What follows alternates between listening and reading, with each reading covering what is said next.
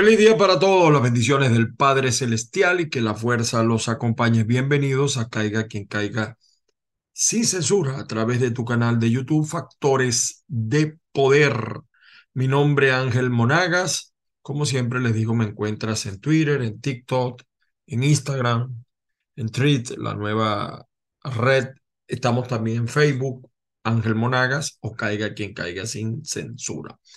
Fíjense, hoy llegamos a, vamos a decir, al, al fin de semana. Y estoy muy reflexivo esta semana, ¿verdad? Sí, ciertamente.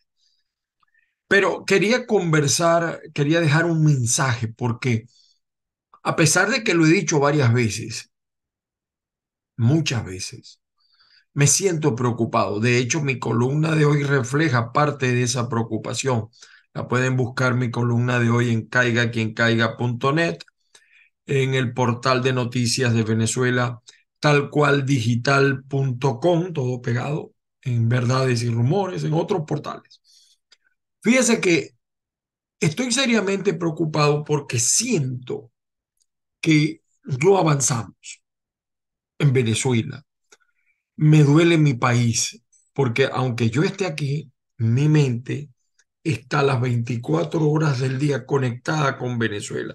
No solamente por el WhatsApp o del Telegram o las redes sociales o las conversaciones person to person, sino porque yo voy pasando por una calle, yo veo algo, inmediatamente lo asocio con lo que yo viví en Venezuela, la Venezuela que yo conocí, la Venezuela bella, donde había problemas, donde había situaciones difíciles, pero que nunca pensábamos en emigrar. De hecho, eh, yo vine a este país hace unos 30 años, estuve en Utah unos meses y me regresé a Venezuela porque era impensable en líneas generales, aunque muchos lo hacían por otras razones, algunos hasta por aventura. Lo que estamos observando en Venezuela o lo que está pasando en Venezuela, siento que no hay de parte de la comunidad internacional la solidaridad de vida. Y no la hay además porque los actores, los líderes políticos no están quizá interpretando eh, lo que la gente siente y no lo están comunicando. Hay un ruido entre los líderes y los jóvenes. ¿Qué significa ser joven? El, joven de hoy en día creció en medio de la tecnología, ciertamente. El joven creció eh, pensando en un mundo distinto.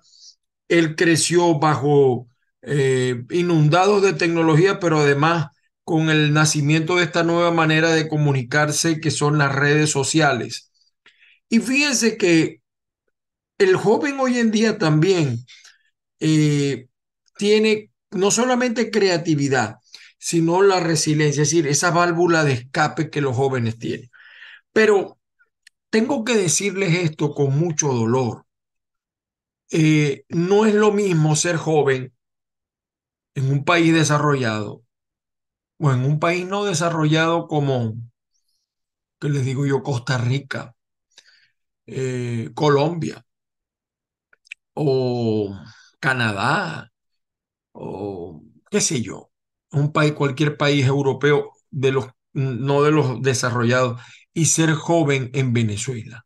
La, la tragedia más grande que está sufriendo Venezuela es la desaparición, la pérdida de su juventud. Los que se quedan, se quedan amargados, desesperanzados, dolidos. Buscan qué hacer, es verdad, y hay, antes de que algunos laboratorios, como siempre, empiecen a, atacarme, eh, ciertamente hay, un, hay una burbujita muy pequeña de jóvenes que no viven y padecen lo, lo que la mayoría. Graduarse en Venezuela de profesional no significa en este momento nada porque los peores pagados son los profesionales. Ni hablar del sector público. Cuando yo era joven y me gradué, eh, queríamos ir al sector público por lo seguro. Y el salario no era muy llamativo, pero la seguridad social, es decir, los beneficios. Hoy en día todo eso desapareció. Entonces, ¿Qué está pasando en Venezuela? Lo que debe pasar. Miles y miles de personas están emprendiendo el camino a, a, su angustia, a su desesperación, a un feedback que no encuentran. Y, y, y, miren, algunos, eso no es mentira, la mayoría de los venezolanos, miren, si Estados Unidos sacara una ley, o España, u otro país, de los que les gusta a los jóvenes, ya no les gusta tanto Chile, Perú, porque la xenofobia ha sido muy fuerte. Ah, y, y, además ha habido un grupo, o, o, sea, también hay un problema con esta juventud que migra. Pero si hubiese una ley en Estados Unidos que dijera, todo joven que quiera venirse a los Estados Unidos eh, puede hacerlo y le vamos a, no queda uno, y le vamos a facilitar todo, no queda uno en Venezuela. En mi época eso no fue así. Ahora, yo no puedo venir a darles a ustedes un discurso de la Venezuela que yo conocí, porque la Venezuela que estos jóvenes conocieron no fue la que yo conocí. Entonces, salir a la calle y ver miles de profesionales, personas preparadas, trabajando con sueldos miserables, que ni siquiera para comprar una aspirina le, sirve, o, o, tercera edad padeciendo, sufriendo entre un sistema de salud peor que precario, inseguridad. A pesar de la resiliencia de los jóvenes, ya eh, ha aparecido un síntoma eh, reservado para los adultos, para nosotros los adultos. Ya yo casi en la tercera edad. La depresión. Los jóvenes venezolanos están deprimidos. Y la única salida que ellos encuentran, me disculpan, me perdonan, no es ni María Corina hasta el final, ni Capriles, ni César Pérez, ni Manuel Rosales, nada. La única salida que hoy por hoy el joven encuentra es irse de Venezuela. Ese es el peor daño que han hecho estos 24 años de chavismo, de madurismo. Este es el peor daño que también han sido cómplices sectores políticos que no le hablan a ese joven, porque no es solamente hablarle, eh, es, es, encauzar lo que ellos dicen. Eh, y lamentablemente la generación, los millennials, la generación Z, está deprendiendo. Incluso las generaciones anteriores, de las que yo formo parte, los baby boomers, la generación X, eh, también, porque cuando nosotros nos graduábamos, el mundo se te abría. Hoy en Venezuela eso no es así. Y, pero, pero, ¿qué es lo lamentable de esto? Yo recuerdo cuando yo veía que los cubanos se lanzaban al mar en medio de tiburones con unas vulgares eh, tripas, como le decimos en Venezuela, unos cauchos allí. Y decía, conchale, ¿cómo se van a lanzar al mar pronto que mueran? Bueno, lo mismo está pasando en Venezuela. Se van vía Colombia, se van vía Brasil, se van vía las islas del Caribe, arriesgando todo en manos de los coyotes que los estafan y los entregan al narcotráfico, donde después que transportan las drogas muchas veces lo matan, las tratas de blancas, tanto de hombres como de mujeres. Se van arriesgando todo. Se van por esa vía porque dicen, no, yo no puedo pedir un parol humanitario, que por cierto ahorita entra en, a partir de septiembre hay una reunión de, en los Estados Unidos para decidir qué se va a hacer con el parol vista la apelación de 21 fiscales. Entonces no se van por el parol porque dicen otro sistema de, de, visa de trabajo, talento, porque yo no tengo ese dinero. Pero cuando se van por la selva del Darién, empezando por Colombia, gastan más. Cuando llegan a México, las mafias le caen. Hay mafias hasta para solicitar el asilo a través de las aplicaciones y gastan más. Y entonces a mí me llamó en días, bueno, en meses pasados me llamó un amigo que yo tenía años que no veía y me decía, Ángel, deposítame 45 dólares para poder salir de este refugio. Y yo lo hice, ¿no? Lo, lo ayudé, pero no, eh, no, no, uno no puede ayudar siempre, porque además uno no tiene, porque uno no es un migrante aquí, eh, como llegaron otros, ese, nosotros tenemos que batir el cobre bien, pues movernos bien para, para sobrevivir en esto, porque tampoco nos vinimos por gusto, pero no nos vinimos por la selva. Entonces yo repito lo que siempre he dicho, yo sí, yo, yo, no, yo no voy a criticar a un joven que emigra, que emigra, pero no así, no por la selva del Darío, mis queridos jóvenes. No arriesguen su vida y la de su familia. Es un error venirse por allí, es preferible aguantar la pela hasta que usted pueda tener los mecanismos necesarios para venir como, como es. El parol es una excelente oportunidad, a pesar de los, de los estafadores que hay. Algunos me han llamado y yo los he orientado acerca del parol humanitario. Le he dicho, mira, búscate este, búscate aquel, persona seria. Te va a costar un poquito más, pero va seguro, porque es que hay muchos aquí que te quitan 300 y 500 dólares y no te hacen nada. Entonces, es preferible, pero es preferible agotar esa vía y no venirse por la selva del Darién. Lamentable que en el lenguaje político sigue la desconexión. Eh, los jóvenes no se encuentran con esos políticos, hablan en un idioma que ellos no entienden. Y entonces, algunos creen que los jóvenes están pensando en salir a protestar cuando no acepten la inhabilitación de X o de Z. No, no, no. El joven lo que está pensando es en irse. Son 7 millones ya. Y, y en Venezuela no encuentran, por más que campaña que se haga, razones para luchar, para tener fe y esperanza. Ayer veía yo a Diosdado Cabello, dice que van a ganar por 200 años y se van a apoderar del CNE, a pesar de la, la visita que él hizo a Cuba y están los, los, los Estados Unidos está mediando para que den condiciones, no se ven condiciones, o sea, el panorama no se ve bien. Hay esperanza, hay esperanza porque hay países que están mediando para que permitan una elección libre, para que permitan una elección en buenas condiciones. Pero el joven no siente que eso es inmediato y, repito, el joven prefiere muchas veces tomar el camino. ¿Para qué estudiar? Incluso se preguntan mucho, para ganar esa miseria de salario. Eh, las universidades eh, a pesar de esa idiota campaña de ahora tú puedes estudiar, ¿qué tal? Sí, pero es que estudiar para qué? Antes te costaba entrar a la universidad, aunque entraba todo el mundo. Muchos de esos izquierdistas que critican la universidad estudiaron allí sin pagar una locha, un real, un dólar. Pero eh, el problema no es ese. ¿Estudiar para qué? Preguntan mucho. Prefieren los jóvenes, así como se los estoy diciendo, es duro hoy quiero, esta reflexión es dura y a muchos no les gusta, prefieren irse a los Estados Unidos o a España, trabajar en construcción, en Canadá, que les abren las puertas, en comidas rápidas, etcétera, laborando todo el día de lunes a lunes, pero tienen calidad de vida. En Venezuela el problema eléctrico es gravísimo, pero los líderes políticos no lo viven, no lo padecen, porque a ellos no se les va la electricidad. Yo estoy seguro que la mayoría de los candidatos, por no decir todos los candidatos en la primaria, a ninguno se les va la electricidad. Ellos abren la nevera y encuentran de todo. Y eso lo sabe el joven, lo padece el joven. No hay gasolina, no hay agua.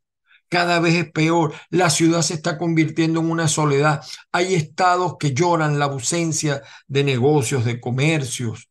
En estos días me llamó mi amigo, el cantante Amílcar Boscán, que estaba en Maracaibo de visita y no tenía donde comerse un dulce, un pastelito, una cosa a las 4 de la tarde. Hay pueblos enteros solos, vayan a Boconó, vayan a Cajaseca, vayan a Yaracuy, pueblos enteros solos en parte de Carabobo, en muchos municipios.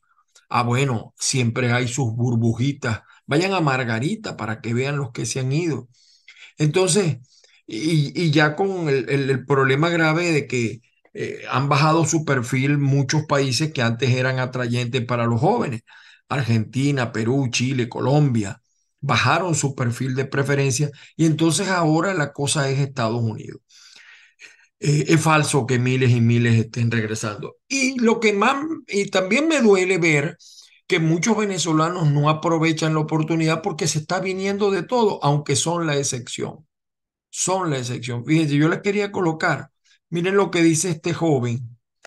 Él se va, déjenme ubicarlo acá.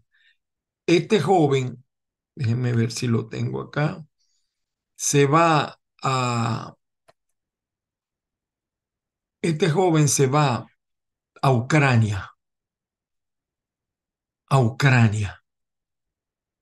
Ah, y él dice, estoy en camino a Ucrania sin miedo de reunirme y echarle bolas con gente que sí pone la cara, eh, que sí pone la cara para recobrar la, nobleza de nuestro gentilicio, lo grande y bueno que significa ser venezolano. Basta de farándula, malos en motos en New York y mayameros de enchufe.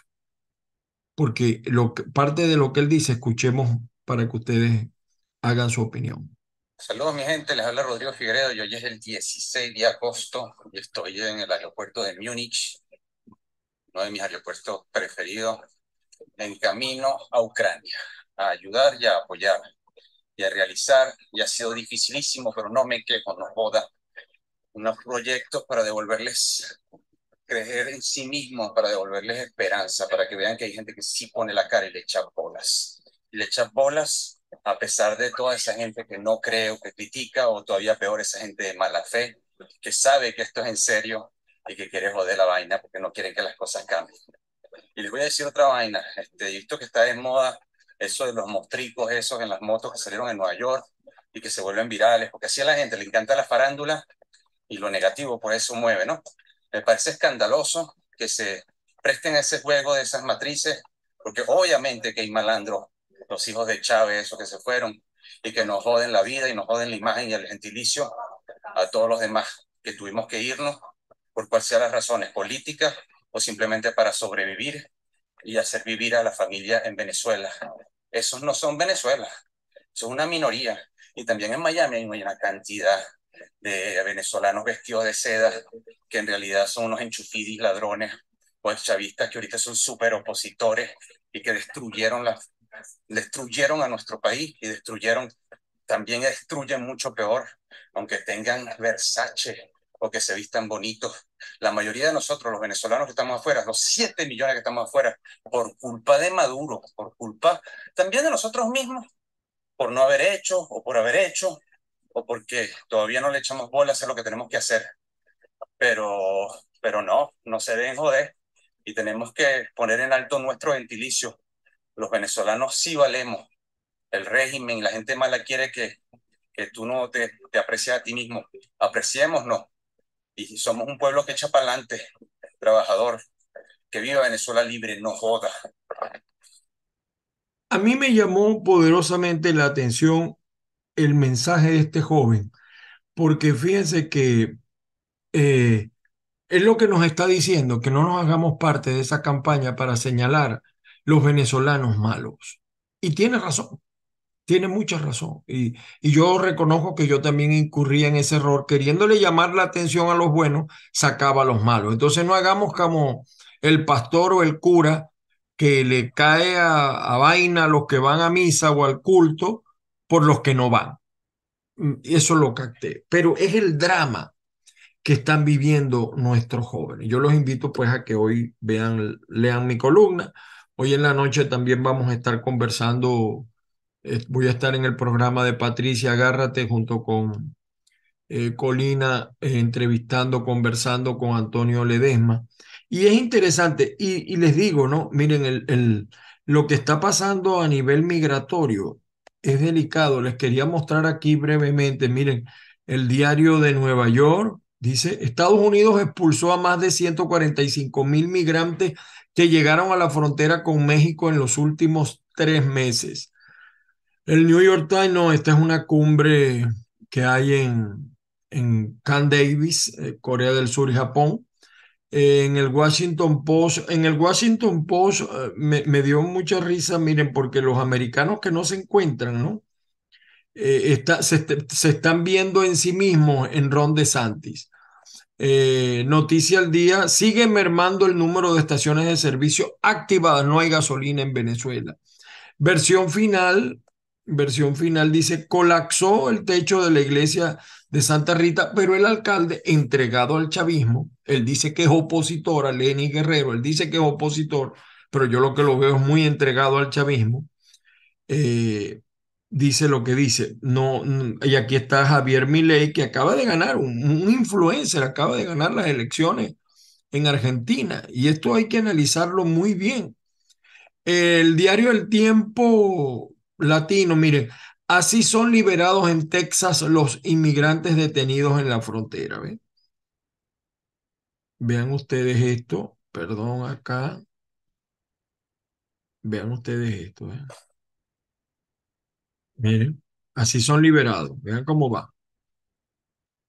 Vienen de los sitios más remotos de Venezuela. Vean cómo llegan.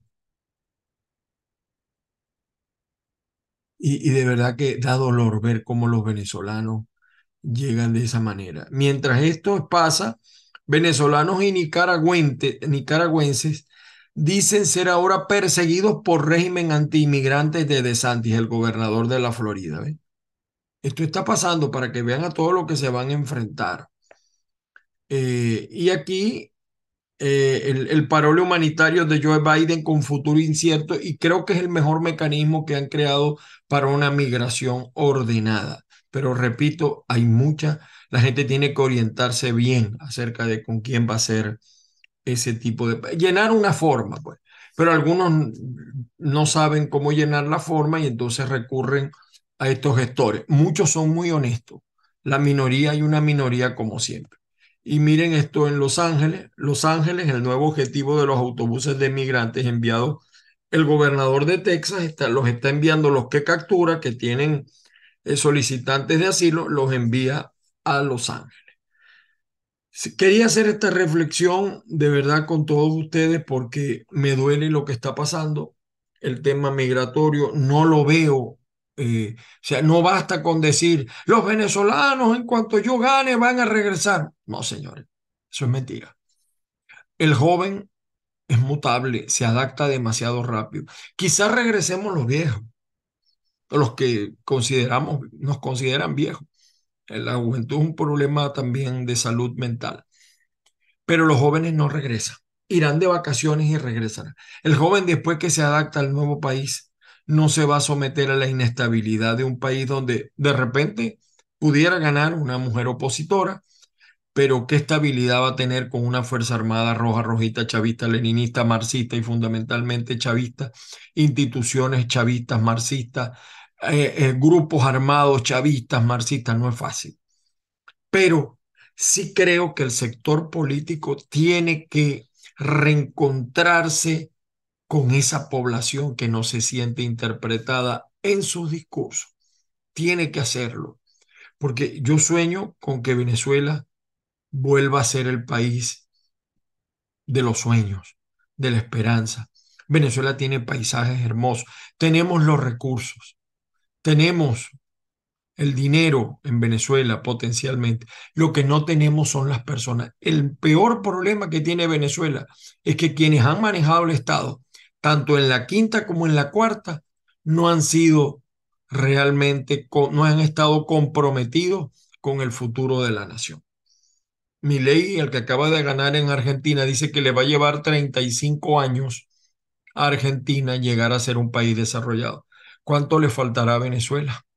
Señores, quería hacer esta reflexión de hoy porque cada vez que veo jóvenes yéndose del país, pero sin pensarlo, por esos caminos verdes, sometidos a torturas, a persecuciones, a, crímenes, y no le entran balas, me da dolor. Me da dolor porque esa no fue la Venezuela con la que yo soñé en la que yo soñé morir para nada. Y, pero está pasando, está pasando. Y no se crean los que estamos aquí, por lo menos los jóvenes olvidan rápido, pero para mí es difícil estar aquí, no pensar en mi familia, en Venezuela, no pensar en mis amigos. Es duro en lo que han convertido el país. Feliz día, señores.